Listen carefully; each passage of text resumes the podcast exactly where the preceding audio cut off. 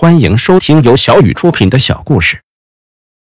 标题：公益的那些事。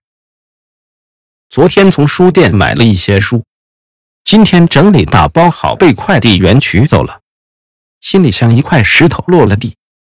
不记得这是第几次发现了。以前每每从电视上看到山区孩子求学的艰难，总是泪流满面。同一个世界。想想自己的孩子和别人的孩子物资上的差距是那么大，女儿每年的零花钱就够山区孩子的学费，加上吃穿上学用的，比山区的孩子富裕多了。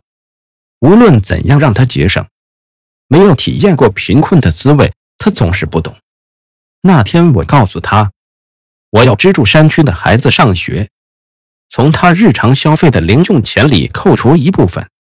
再从我的日常消费里节省一部分，我们共同努力。他欣然同意了。我要等待那个跟我有缘的孩子出现。我相信缘分。那天我跟老师聊了我的想法，让他帮我推荐品学兼优的孩子。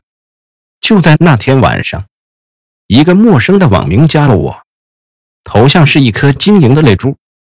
通过沟通。得知他是四川凉山的一个高中孩子，向我诉说了家中的困难和学习上的困惑。我第一次这么近距离的接触一个陌生孩子的内心世界。那一夜我失眠了，因为这跟我最初的想法有些偏离。第二天，我通过学校了解了他的学习情况。之前，老师在纠正我选择学生的想法时说。每个孩子就像一粒种子，没有优劣之分，就看它落在了哪里。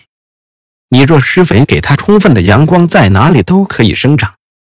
但是，从学校的角度考虑问题也是正确的。鉴于社会资助资源的有限，学校还是希望兼优的孩子更有资格得到社会的帮助。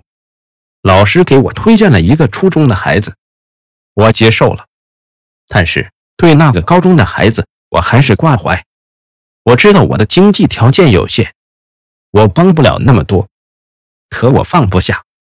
我一直都相信缘分，凡是从我生命里出现过的人或是都是有原因的。我相信他注定要带给我什么，或者是来改变我什么。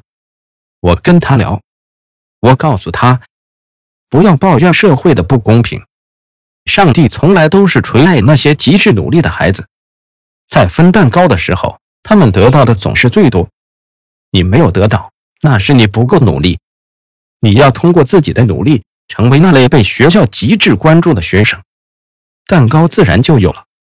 他说：“一定要努力学习。”很长一段时间没有在空间看到他，我确信他一定是在努力了。我给他留言，希望他能与我联系。尽管我不能资助他的全部，也可以从精神上更加关注他。对于他这个年龄段成长的孩子，心理的沟通和关注应该比物资更重要。但是有一段时间没有消息了，我找不到他，还是随缘吧。那天有一种预感，打开手机发现他真的又来过了，很快捕捉到了他的信息。我告诉他。我要给他寄一些书，问他都需要什么。他很兴奋的样子，写了一个纸条发给我，都是学习上的书。我告诉他，给他寄出的这些书，如果不好好利用这个机会，我可就不管了。如果他坚持读书，我会每日从我的藏书里给他挑选一本。我喜欢爱读书的孩子。读书虽然不能给人带来直接的物资财富。但可以丰盈人的内心，丰富人的阅历，可以帮助人找到生命的方向，知道自己该往何处去。我告诉他，他可以不是学校里成绩最好的学生，但可以努力做到让自己成为一个慈悲、善良、温暖、努力、对社会、对他人有用的人。每个人都是平凡的，谁也没有那么伟大，只是能够做到在平凡的生活里。做一些不平凡的事，这就是人的价值。我们常常可以从一些事情中悟出一些道理。其实，这件事情过程的本身不是谁帮助了谁，每一个参与者都是受益者。从某种意义上说，无论是受助者还是付出者，都会令我们的身心发生改变。它启发了我们的灵魂和心智。凡是参与到公益中来的人，或许能有一些同感吧。特蕾莎修女说：“我们以为贫穷就是饥饿、衣不蔽体和没有房屋，然而最大的贫穷却是不被需要、没有爱和不被关心。这是多么好的心灵启示啊！”故事到这里就结束了。如果大家喜欢的话，可以点个订阅。故事每天更新，下一期再会。再见。